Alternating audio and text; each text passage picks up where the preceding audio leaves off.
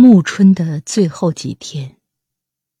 为老友童晓峰导演五十三岁生日而作。暮春的最后几天，还会有几个晴朗的日子，让你穿着缩水的毛衣，用手洗衣服；还会有一些阴郁的时辰，让屋子里比外面凉爽。还会有沐雨，增加入夜的寒凉。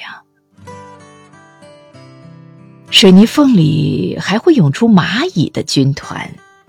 柿子打结成淡绿色的纽扣，逐渐膨胀，装填甜蜜的炸药。樱桃还会融化，滴落在车顶。绿色弹坑还会遍布二月兰的阵地，一切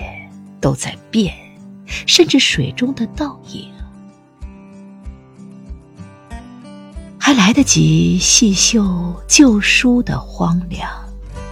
把腐烂发黑的柴火抛入深谷，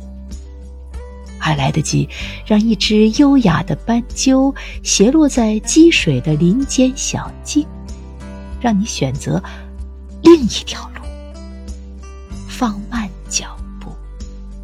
隔着越来越高的花丛互相打量，在大地的边缘，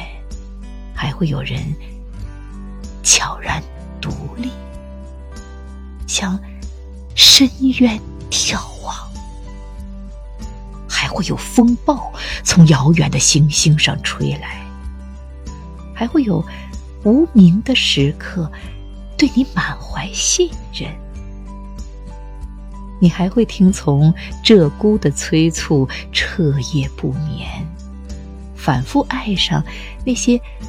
正在消逝的事物。